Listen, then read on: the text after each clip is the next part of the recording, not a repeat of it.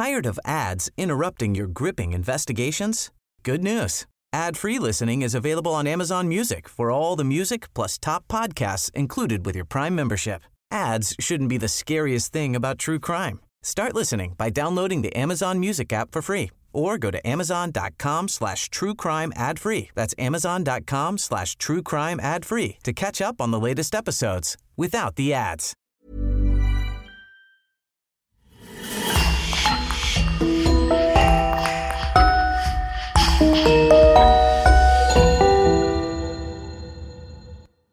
Bonjour et bienvenue à tous. C'est un épisode spécial aujourd'hui, car c'est un nouveau départ pour le podcast. Nous avons envie de vous proposer désormais un seul épisode par semaine, tous les lundis, mais de 40 minutes au lieu des 12 minutes habituelles. Certes, on ne va pas se mentir, ce n'a pas été une décision facile, car c'est beaucoup plus compliqué pour nous à produire. Mais on a l'impression qu'en 12 minutes, il peut être difficile de s'immerger complètement dans ces histoires. On espère que cette nouvelle formule va vous plaire et que vous serez toujours là pour écouter nos nouvelles histoires tous les lundis. On commence.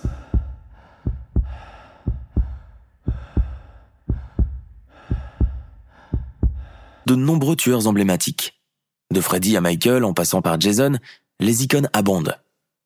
Beaucoup de ces tueurs tristement célèbres sont inspirés de véritables tueurs du monde réel. Qu'il s'agisse d'une adaptation directe de leur histoire, comme dans Gacy, ou d'une réimagination de la véritable histoire comme dans le massacre à la tronçonneuse au Texas.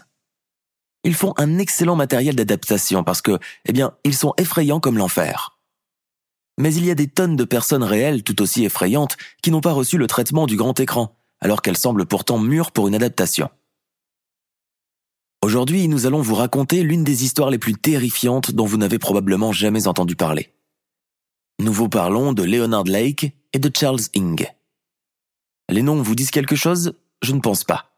Et si je vous disais qu'ils ont kidnappé des gens et les ont amenés dans le bunker de torture qu'ils ont eux-mêmes construit, et qu'ils y ont torturé et tué un peu moins de 30 personnes? Et si je vous disais qu'ils tenaient des registres écrits et vidéos détaillés de tout cela? Est-ce que ce serait quelque chose dont vous n'avez jamais entendu parler? Normalement, non. Mais pour une raison quelconque, l'histoire de Leonard Lake et de Charles Ing est passée inaperçue pour la plupart des gens en dehors des véritables fans d'histoire criminelle. Leonard Lake et Charles Ing se sont rencontrés parce qu'ils étaient deux ex-Marines qui partageaient les mêmes opinions d'extrême droite sur le gouvernement.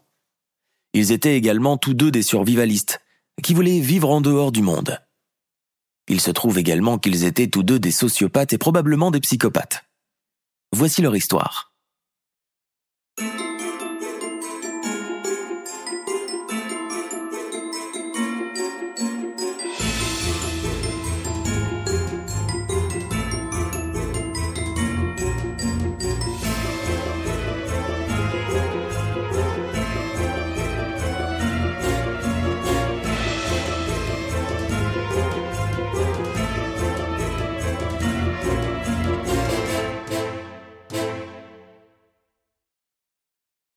Leonard Lake est né en 1945 à San Francisco, en Californie.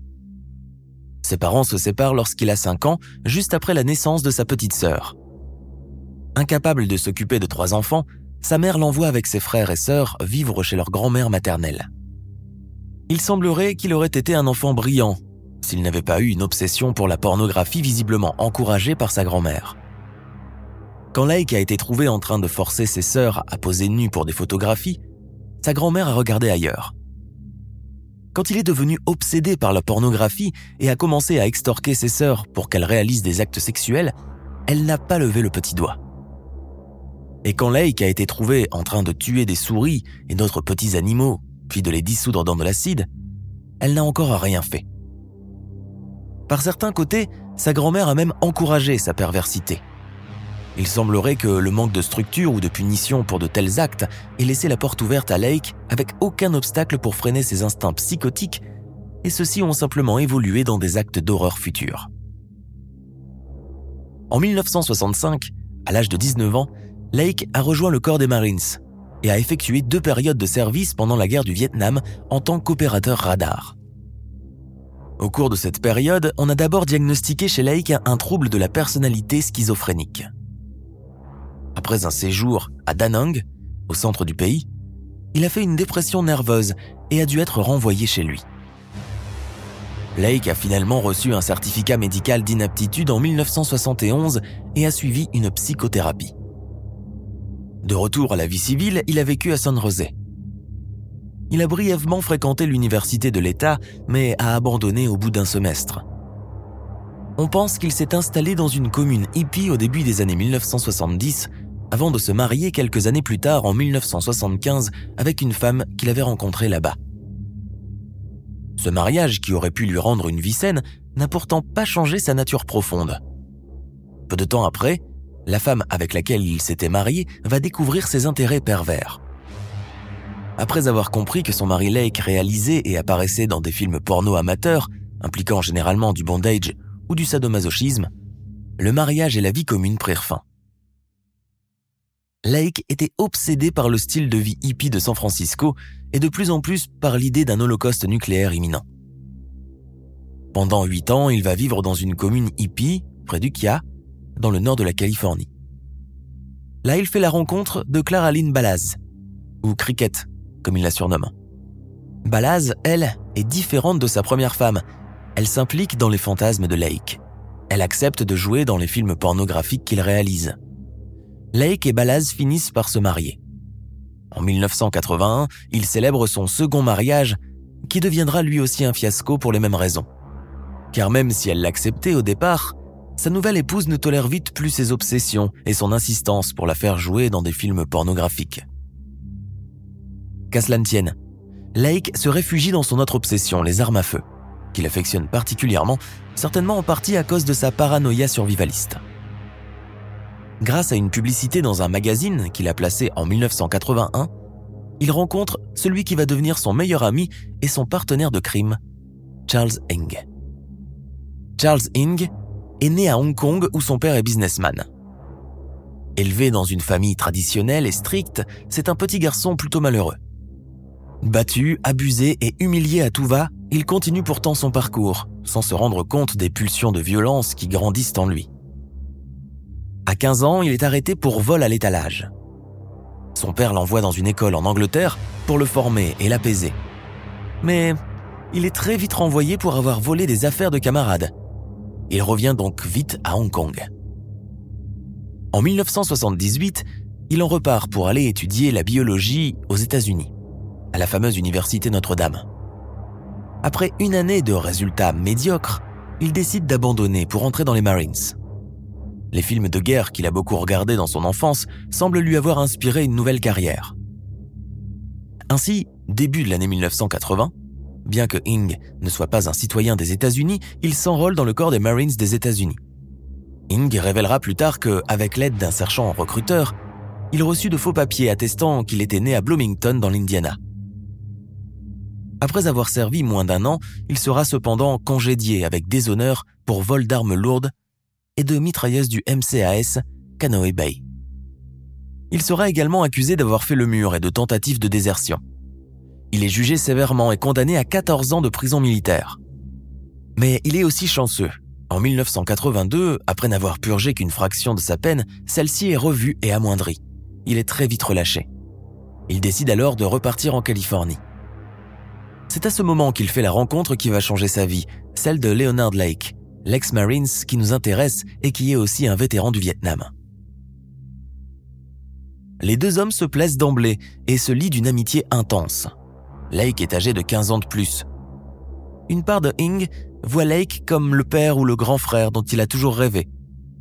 Mais leur amitié nouvelle est interrompue dès la première année lorsque les autorités saisissent leur mobilhome et y trouvent une énorme quantité d'armes et d'explosifs. Leur situation personnelle par rapport à la loi va alors les séparer. Ing, qui est toujours dans le collimateur des autorités militaires, passe en cour martiale, tandis que Lake ne se présente pas au tribunal et devient un fugitif. Ing est condamné à servir quelque temps au fort Leavenworth dans le Kansas. Ce n'est qu'en 1984 que les compères se retrouvent et démarrent ensemble leur diabolique rituel.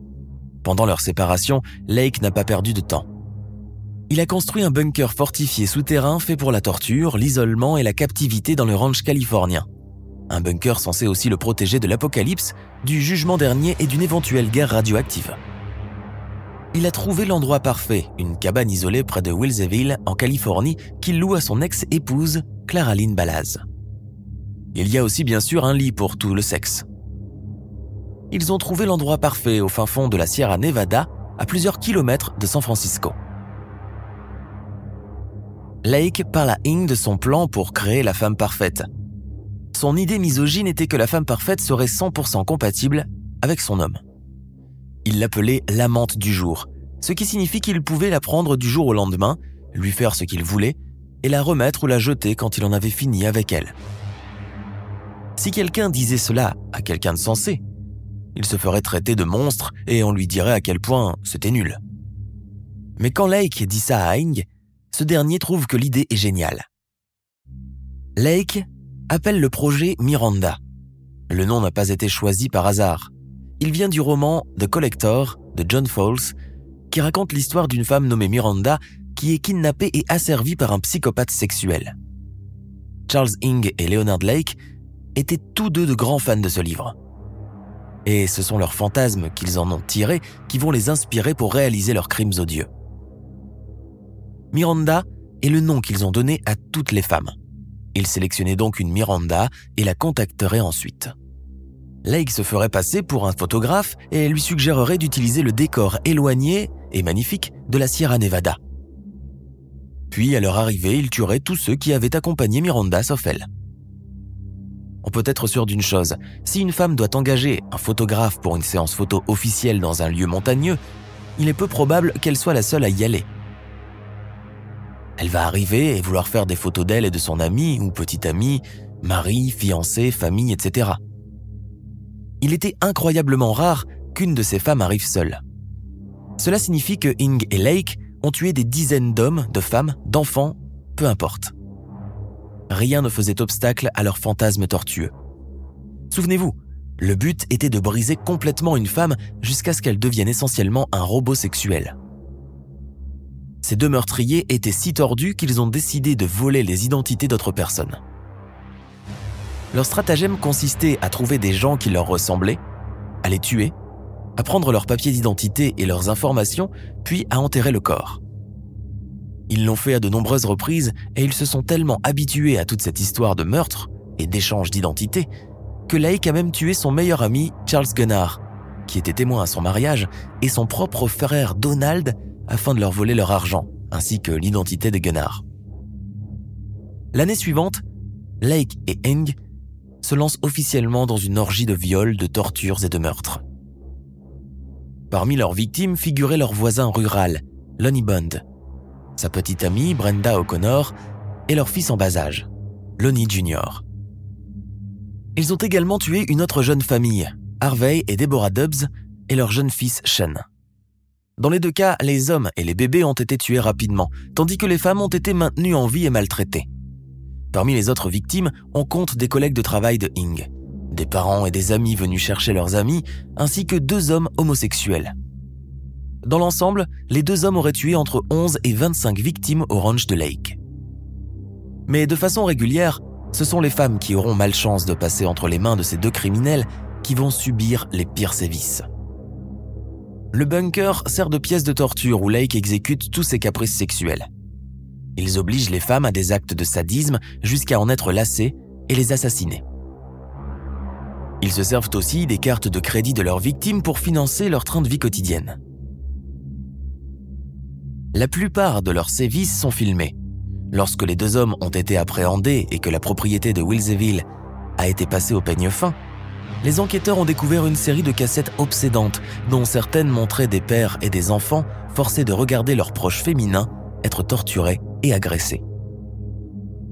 Comment mieux faire que de tuer d'abord les personnes qu'ils aiment? Des documents judiciaires indiquent qu'un jour, Lake a pris l'enfant d'une femme, a mis sa tête entre ses jambes et a tordu le corps du bébé jusqu'à ce que la nuque se brise et que le bébé soit pratiquement décapité. Il a fait cela devant la mère de l'enfant les deux tueurs sadiques auraient utilisé cette tactique de séparation pour affaiblir leurs otages et en faire des esclaves plus faciles à manier. On retrouvera ainsi de multiples scènes de massage, de pornographie, de viol, de sadomasochisme et de mort. D'autres documents montrent que Ing a également fait cuire un nourrisson dans un wok devant ses parents terrifiés. En tout cas, une fois qu'ils en avaient fini avec les amis ou la famille qui étaient venus avec la femme, Ing et Lake torturaient et violaient les Miranda pendant des jours avant de les tuer pour un rien. Après les meurtres, Lake démembrait et détruisait les cadavres de leurs victimes en utilisant une astuce qu'il avait apprise dans son enfance. Il les dissolvait dans divers produits chimiques et acides. Puis, il saupoudrait ce qui restait d'eux dans l'enceinte de la cabane. Tout au long du procédé, il prenait de nombreuses notes et filmait tout. Il le faisait en tant que pseudo-scientifique psychotique qui croyait perfectionner leur art. En réalité, ce n'étaient que des monstres qui se révélaient dans leur mal. Lake et son ex-femme filmaient même des pornos d'eux-mêmes, où l'ex-femme jouait le rôle d'une Miranda, et ils envoyaient ensuite ces pornos à des groupes d'échangistes. Cela a duré environ un an et la police n'a rien soupçonné, pas même une trace de ce qui se passait. Leur carrière de meurtrier aurait peut-être duré plus longtemps si Ing n'avait pas été accro au vol. Ainsi, lorsque l'officier Daniel Wright, de la police du sud de San Francisco, répond un beau jour à un appel pour vol à l'étalage de routine dans la Syrie de South City, il n'a aucune idée de ce qu'il est sur le point de découvrir. Tout ce qu'il sait, c'est qu'un vendeur a vu un homme asiatique cacher un étau de banc dans sa veste et a demandé à un autre employé d'appeler la police. Lorsque l'officier arrive sur les lieux, il s'arrête à côté d'une Honda Prélude de 1980 et est approché par le vendeur et un autre homme plus costaud portant une barbe fournie. L'employé lui montre l'étau, qui se trouvait dans le coffre ouvert de la Honda, et dit à Wright qu'il a vu l'homme asiatique le mettre là avant de s'enfuir. Wright regarde dans la voiture et voit un autre sac contenant ce qu'il pensait être une arme de poing. Après une inspection plus approfondie du sac, il trouve un revolver 22 mm chargé et un silencieux. À ce moment, l'homme barbu, qui n'est autre que Leonard Lake, s'approche de Wright et lui montre un reçu de vente. Voici le reçu, dit-il. J'ai payé pour l'étau que mon ami a pris, pas besoin de la police. Nous pouvons oublier tout cela. Sans répondre, l'officier Wright retourne à sa voiture et utilise sa radio pour vérifier le numéro d'immatriculation de la Honda. En attendant une réponse, il demande à l'homme barbu À qui appartient cette voiture? L'homme répond À Lonnie Bond. Et où est-il? insiste Wright. Dans le nord, lui répond-il. À ce moment-là, Wright est retourné à la radio et a été informé que la Honda immatriculée 838 WFQ appartenait à une Buick, immatriculée au nom de Lonnie Bond. Après avoir informé l'homme que l'échange de plaques d'immatriculation était un crime, Wright a demandé une pièce d'identité et a obtenu un permis de conduire au nom de Robin S. Stapley, un résident de San Diego âgé de 26 ans. C'est à ce moment-là que Wright est devenu de plus en plus méfiant, car l'homme barbu semblait beaucoup plus âgé que l'âge indiqué sur le permis.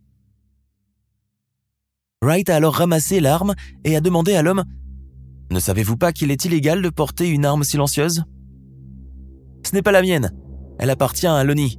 Je l'utilise juste pour tirer sur des canettes de bière.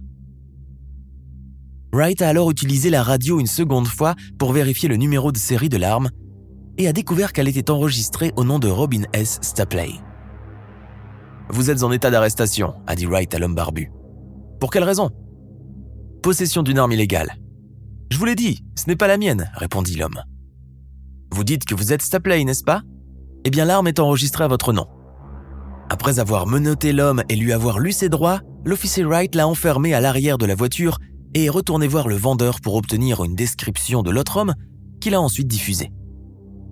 Un homme asiatique de corpulence légère, environ 25 ans, vu pour la dernière fois portant une parka. Après avoir pris des dispositions pour que la Honda soit remorquée à la fourrière de la police, Wright a conduit son premier prisonnier au poste de police de South City, où il a été placé dans une salle d'interrogatoire et s'est fait demander de vider ses poches. Parmi ses possessions, il avait un reçu de voyage au nom de Charles Gunnar. Qui est Charles Gunnar? demanda Wright. À ce moment-là, un autre officier a informé Wright que le numéro d'identification du véhicule sur la Honda révélait qu'elle appartenait à un homme nommé Paul Costner qui avait été porté disparu neuf mois plus tôt. Lorsque Wright a raccroché et a informé l'homme barbu de ce qu'il venait d'apprendre, l'homme est devenu pâle et a demandé un stylo, du papier et un verre d'eau. Allez-vous écrire une confession? demanda Wright. Non, répondit Lake, juste un mot pour ma femme. Après avoir demandé que ses menottes lui soient enlevées, Lake a griffonné un petit mot qu'il a placé dans la poche de sa chemise. Je peux vous le faire livrer, si vous le souhaitez, lui dit Wright. L'homme a simplement répondu Je ne pensais pas qu'un mauvais étau de banc m'amènerait à ça. Quand Wright lui a demandé de répéter ce qu'il avait dit, l'homme a continué. Mon ami s'appelle Charlie Chita Eng. Il a ensuite dit à l'officier Wright que son vrai nom était Leonard Lake et qu'il était un fugitif recherché par le FBI. Sans dire un mot de plus, Lake a alors pris quelque chose sur le revers de sa chemise et l'a mis dans sa bouche. En quelques secondes, ses yeux ont roulé vers le derrière de sa tête et il a été pris de convulsions. Wright a appelé à l'aide et a vérifié le pouls du prisonnier. Il était toujours en vie mais à peine. La police a découvert, par la suite, que Lake avait scotché deux capsules de cyanure sous le revers de sa chemise. Alors que les ambulanciers transportaient Lake dans une ambulance et l'emmenaient à l'hôpital, Wright se demandait pourquoi un homme voudrait se tuer pour une simple voiture volée. Il allait bientôt avoir sa réponse. Il n'a pas fallu longtemps à la police de South San Francisco pour savoir qu'elle avait plus qu'un simple cas de vol à l'étalage sur les bras, surtout lorsqu'elle a découvert des taches de sang sur le siège du passager avant de la Honda, un trou de balle au-dessus de celui-ci près du pare-soleil et deux douilles usées sous le siège. Paul Costner, 39 ans, le premier propriétaire de la Honda et négociant en voiture d'occasion, avait disparu le 2 novembre 1984 après avoir dit à sa petite amie qu'il allait rencontrer un type à l'allure bizarre pour lui montrer la voiture. On ne l'a jamais revu. La voiture et la propriété ont ensuite été transférées à San Francisco pour que les inspecteurs de l'unité des personnes disparues qui enquêtaient depuis longtemps sur la disparition de Paul Costner puissent l'examiner. Parmi les biens se trouvaient plusieurs cartes bancaires et de crédit, ainsi que d'autres documents au nom de Robin Scott Stapley, qui avaient été trouvés dans la boîte à gants. Une vérification effectuée auprès de la police de San Diego a révélé que Stapley était l'un des membres fondateurs de la section de San Diego des Guardian Angels, une organisation nationale qui avait été créée pour protéger les citoyens privés contre les attaques criminelles et aider la police en général. Il était porté disparu depuis le mois d'avril dernier. Une autre carte bancaire, au nom de Randy Jacobsen, a également été retrouvée parmi les biens, ainsi qu'une facture de gaz et d'électricité de Pacific Gas and Electric au nom de Claraline Balaz. L'adresse indiquée sur la facture était une boîte postale à Wilseyville, en Californie, une région située à plusieurs kilomètres à l'est de San Francisco, au pied des montagnes de la Sierra Nevada. Après vérification, la police a découvert que Claraline Balaz était l'ex-femme de Lake et qu'elle vivait à San Bruno, à quelques kilomètres seulement de la Syrie où Lake avait été arrêté. Le lundi 3 juin 1985, deux inspecteurs, Tom Eisenman et Irene Brun, sont allés de bonne heure interroger Claraline. Interrogée sur l'adresse de Wilseyville, Balaz a déclaré à la police qu'elle se rapportait à une cabane que son père possédait près de San Andreas, dans le comté de Calaveras. Lorsque les inspecteurs ont demandé le chemin pour se rendre à la cabane, Balaz leur a expliqué qu'elle se trouvait dans un endroit isolé et que seule une personne connaissant bien la région pouvait la trouver. Les détectives ont alors pris des dispositions pour que Balaz les emmène à la cabane le lendemain, car ils avaient d'abord besoin d'une autorisation du département des shérifs de Calaveras pour effectuer une recherche. Le lendemain, après avoir rencontré le shérif Ballard et obtenu l'autorisation nécessaire, Eisenman, Brown et deux autres agents de police ont rencontré Ballas devant une épicerie située sur la route 88, à une courte distance de la cabane. Elle n'était pas seule, elle se trouvait avec Gloria Eberling, la propre mère de Leonard Lake. Lorsque les inspecteurs ont demandé à Balaz pourquoi elle était en retard pour leur rendez-vous, elle leur a expliqué qu'elle était allée à la cabane avant de les rencontrer. La police lui a alors fait savoir que si elle avait retiré des preuves, elle pourrait être reconnue coupable d'obstruction à la justice. Balaz a expliqué qu'elle cherchait des vidéos que Lake avait prises d'elle nue et qu'elle voulait seulement se sauver de l'embarras. Peu après, Balaz les a conduits sur la route de Blue Mountain et après seulement deux virages, ils sont arrivés à la cabane. Contrairement à ce que Balaz avait dit, elle avait été bizarrement plutôt facile à trouver cette cabane. Après avoir demandé à Balaz de déverrouiller la cabane, Brun et le shérif adjoint Varane de Calveras ont fouillé l'intérieur pendant qu'Eisenman et l'autre adjoint faisaient le tour du terrain. La cabane était composée de deux chambres, d'une cuisine et d'une salle de bain. La première chose que Brown remarqua en entrant dans la chambre fut une gerbe de taches de couleur rougeâtre sur le plafond du salon. Sur un des murs se trouvait une fresque représentant une scène de forêt, où au milieu de la scène se trouvait un trou de balle unique de petit calibre. En entrant dans la cuisine, Brown a trouvé un autre trou de balle similaire dans le sol. La chambre principale contenait un lit à baldaquin avec des cordons électriques attachés à chacun de ses montants. À chaque coin du lit, de lourds boulons à œil étaient fixés au sol et au-dessus, un projecteur de 250 watts avait été fixé au mur. Sur un côté du lit se trouvait une commode qui contenait un assortiment de lingerie féminine dont beaucoup étaient souillés de taches rouges foncées. En se dirigeant vers le lit, Brune souleva un coin du matelas en dessous, il y avait un second matelas, lui aussi fortement taché de ce qui ressemblait à du sang séché. De retour dans la pièce de devant, le député Varane lui montra une télévision et deux appareils de reproduction audio. Tous les numéros de série avaient été effacés. Brown découvrit plus tard que l'équipement audio appartenait à Harvey Dubbs, un résident de San Francisco qui, avec sa femme et son fils, avait disparu le 24 juillet 1984. La famille avait été vue pour la dernière fois par un voisin qui les avait vus parler à deux hommes qui étaient venus à la maison pour s'enquérir du matériel dont Harvey Dobbs avait annoncé la vente dans un journal local. Brown en avait vu assez. Il quitta la propriété et se rendit au bureau du procureur du district de San Andreas pour obtenir un mandat de perquisition pour l'ensemble de la propriété. Après avoir obtenu le mandat du juge Douglas Muaini, Brune et Varane retournèrent à la propriété et menèrent un bref entretien avec la mère et l'ex-épouse Balaz, les interrogeant sur leur précédente visite à la cabane. La mère de Leonard refusa de répondre aux questions et Balaz se montra évasive et secrète. Lorsqu'elle en eut fini avec Balaz et sa mère, Eisenman emmena Brune dans une autre partie de la cour et lui montra un incinérateur aux parois épaisses et inifuges capable de résister à des températures extrêmes. Conscient que les précédents occupants de la cabine étaient d'une certaine manière impliqués dans la disparition de plusieurs personnes, Brown et Eisenman décidèrent qu'un examen détaillé de toute la zone, y compris l'incinérateur et le mystérieux bunker en béton, était une priorité. Comme leur mandat de perquisition ne couvrait pas le bunker verrouillé, Brown a demandé à Balaz si elle leur donnerait son accord pour le fouiller. Balaz a répondu à leur demande avec colère, suggérant qu'il parle au partenaire de Lake, qui s'appelait Charles Ing. Brune lui demanda plus de détails sur Ing, et elle lui répondit que c'était un Asiatique qui traînait tout le temps avec Lake. Lorsqu'on lui a demandé si elle avait vu Ing récemment, Ballas dit aux inspecteurs que Ing l'avait appelé la veille et lui avait demandé de le conduire à son appartement pour prendre un chèque de paix.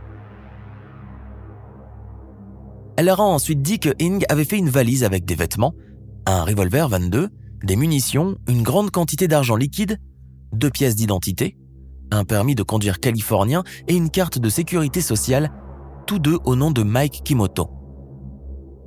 Elle l'avait ensuite conduit au terminal de United Airlines à l'aéroport de San Francisco, mais n'avait aucune idée de l'endroit où il était allé. Pour les enquêteurs, l'affaire devenait un cauchemar. Ils avaient des preuves qui suggéraient de multiples enlèvements, viols et meurtres, et deux principaux suspects. Mais l'un était pratiquement mort et l'autre se cachait, peut-être dans un autre pays. Tout ce qu'ils pouvaient faire était de rassembler les preuves et d'attendre. Le FBI, entre-temps, avait déterminé que Charles Ing avait pris un vol de San Francisco à Chicago. Mais ils n'ont pas pu déterminer où il était allé à partir de là. Après avoir vérifié ses antécédents, ils ont découvert qu'il venait de Hong Kong, qu'il avait des sœurs à Toronto et à Calgary, un oncle dans le Yorkshire en Angleterre et d'anciens amis de la marine à Hawaï. Il savait qu'avec des fonds suffisants et plusieurs jours d'avance, Ing pouvait se trouver dans n'importe lequel de ces quatre endroits. Pour les aider dans leurs recherches, ils ont donc contacté Interpol et Scotland Yard et ont distribué la description de Ing. Le quatrième jour de la recherche, le docteur Stephens est arrivé sur le site et a informé les enquêteurs que les os trouvés près de l'allée étaient bien des os humains. Au fil des recherches, de nombreux objets ont été déterrés à différents endroits. Dans la tranchée qui allait du bunker à la route d'entrée, la police a trouvé un sac en plastique contenant une lettre adressée à Charles Ng et un reçu au nom de Harvey Dubs. Ensuite, ils ont déterré une chemise sur laquelle était brodé le nom Scott. Ce jour-là, des centaines d'objets, qui ont dû être minutieusement photographiés et conservés pour analyse, ont été retirés du site. Ce n'est que le cinquième jour que les premiers corps ont été retrouvés. Les restes des squelettes de deux personnes semblaient complets, mais les os avaient été sciés en sections et gravement brûlés. Ironiquement, à 20h le jour même où les squelettes ont été trouvés, les médecins de l'hôpital Kaiser Permanent ont décidé de couper l'assistance de survie de Leonard Lake. Il est mort en quelques secondes. Il avait eu ce qu'il voulait. Il ne paierait jamais pour toutes les horreurs qu'il avait commises. Plus tard, un seau scellé a été découvert contenant un chéquier au nom de Robin Scott Stapley, des bijoux, des cartes de crédit, des permis de conduire, des portefeuilles et deux cassettes vidéo sans étiquette, et une troisième portant la mention Mesdames Katie Brenda. Les deux premières vidéos ont été visionnées par la suite, la première montrant Lake et Balaz lors d'un dîner de Thanksgiving.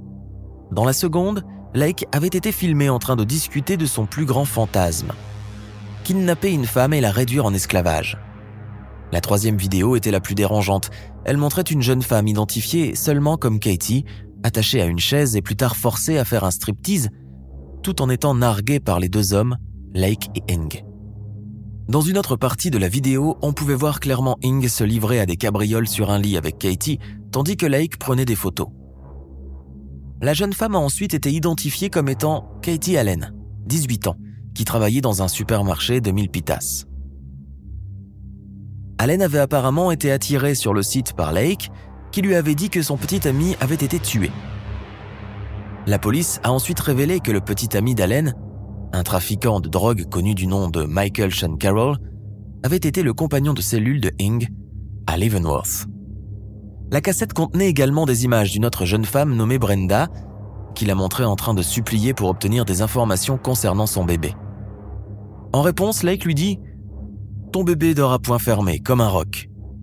Finalement, lorsque le barrage constant de railleries et de menaces des deux hommes a fini par briser sa détermination, Brenda a accepté de coopérer. Plus tard, dans la cassette, on l'entend prendre une douche avec les deux hommes. La seconde victime montrée sur la cassette sera identifiée comme Brenda O'Connor, 19 ans, voisine de Lake. La police pense que son conjoint de fait, Lonnie Bond, et leur bébé, Lonnie Jr., avaient été assassinés par Lake et Ing avant la réalisation de la cassette.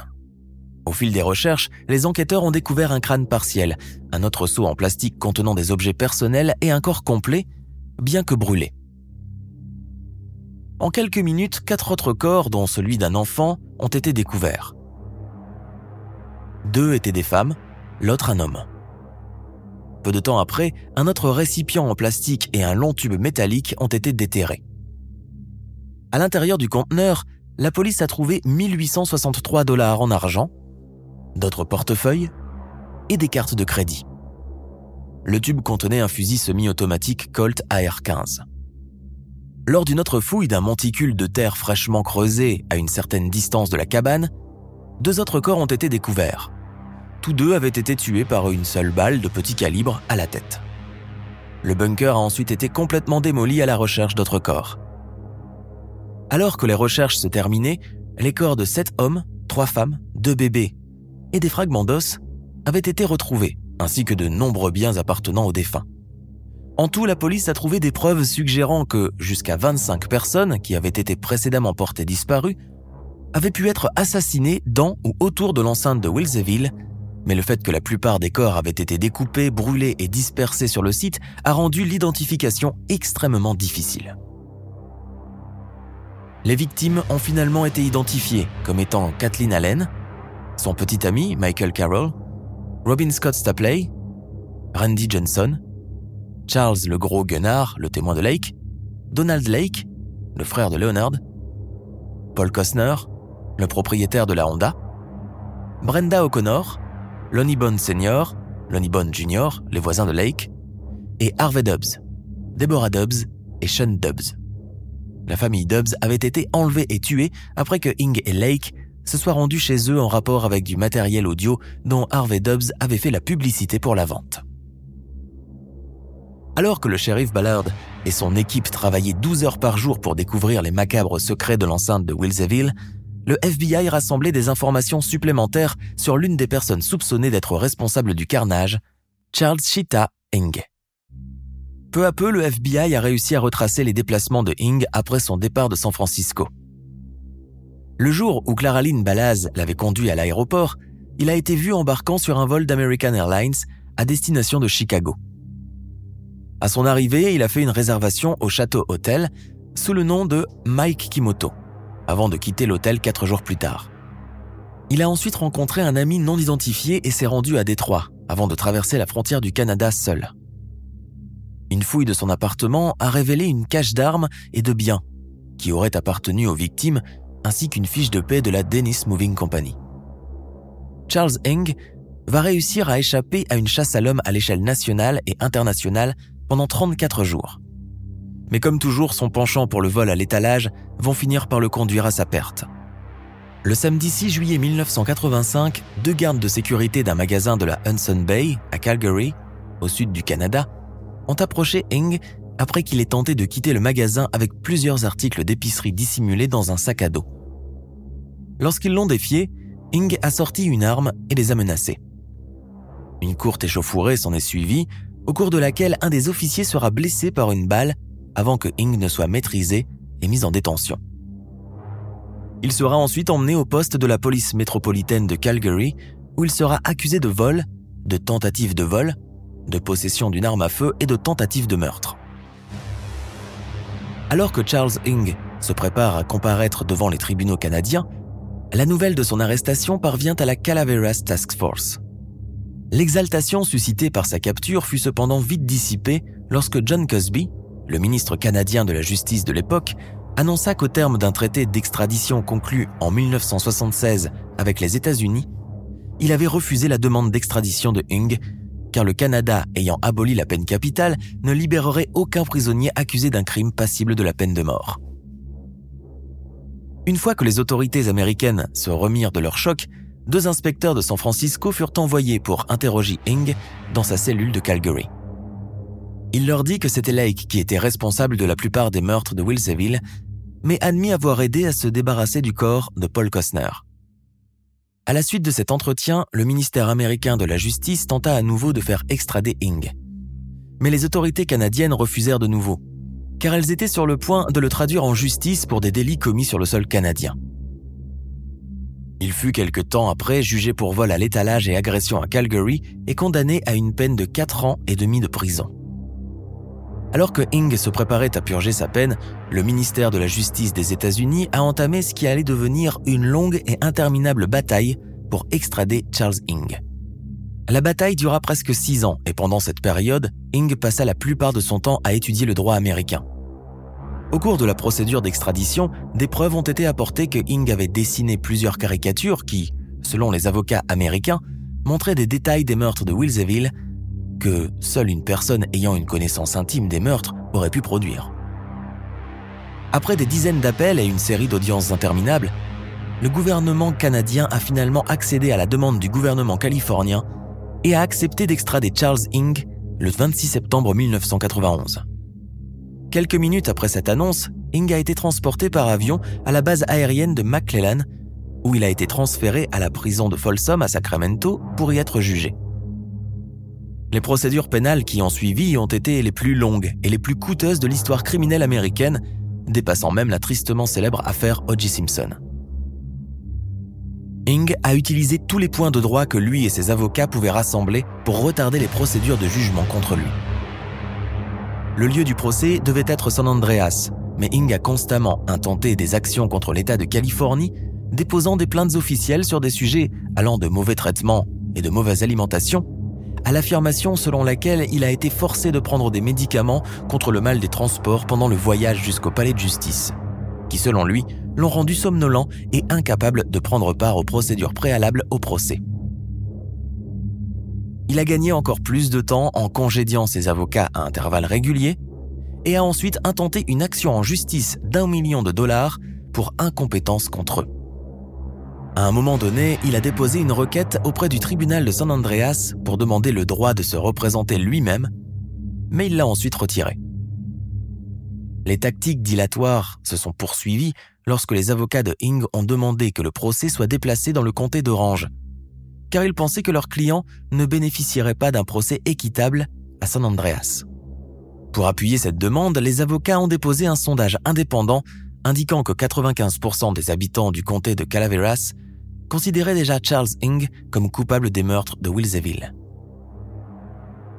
Ces requêtes, et d'autres encore, ont été présentées à la Cour suprême de Californie pas moins de cinq fois, jusqu'à ce que finalement, le 8 avril 1994, un juge de San Andreas fasse droit à la requête et ordonne que le procès soit déplacé à Santa Ana, dans le comté d'Orange. Cette action a causé d'autres retards lorsque les fonctionnaires du comté d'Orange se sont opposés à l'ordonnance au motif que le comté était pratiquement en faillite et incapable de supporter les coûts d'un tel procès.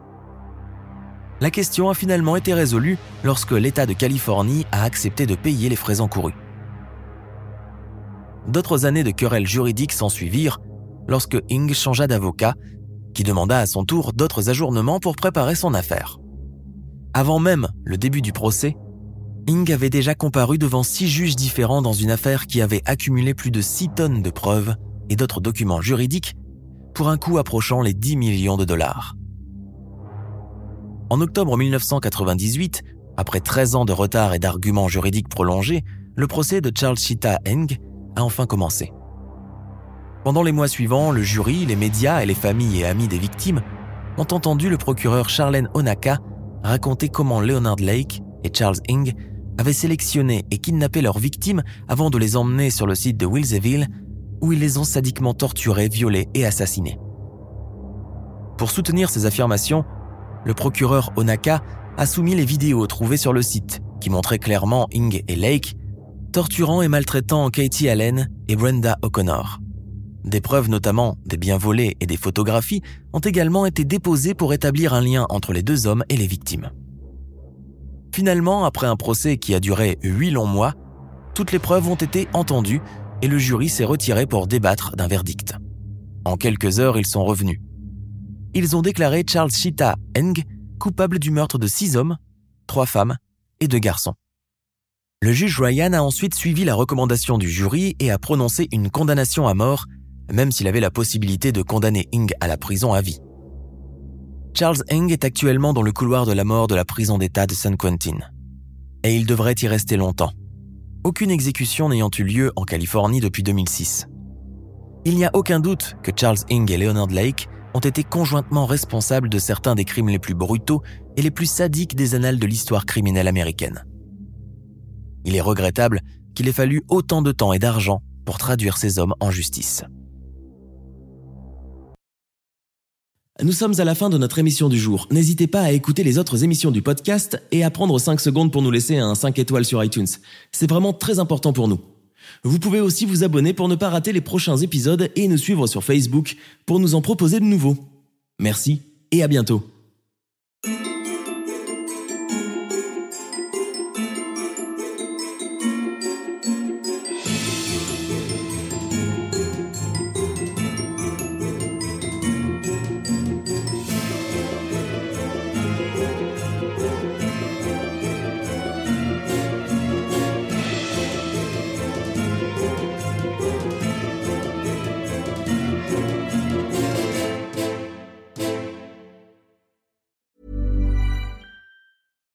Hi, I'm Daniel, founder of Pretty Litter. Cats and cat owners deserve better than any old fashioned litter. That's why I teamed up with scientists and veterinarians to create Pretty Litter.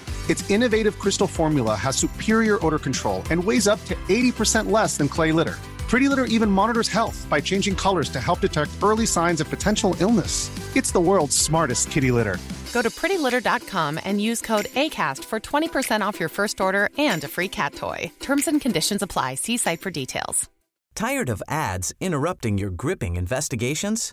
Good news. Ad-free listening is available on Amazon Music for all the music plus top podcasts included with your Prime membership. Ads shouldn't be the scariest thing about true crime. Start listening by downloading the Amazon Music app for free or go to amazon.com slash true crime ad free. That's amazon.com slash true crime ad free to catch up on the latest episodes without the ads.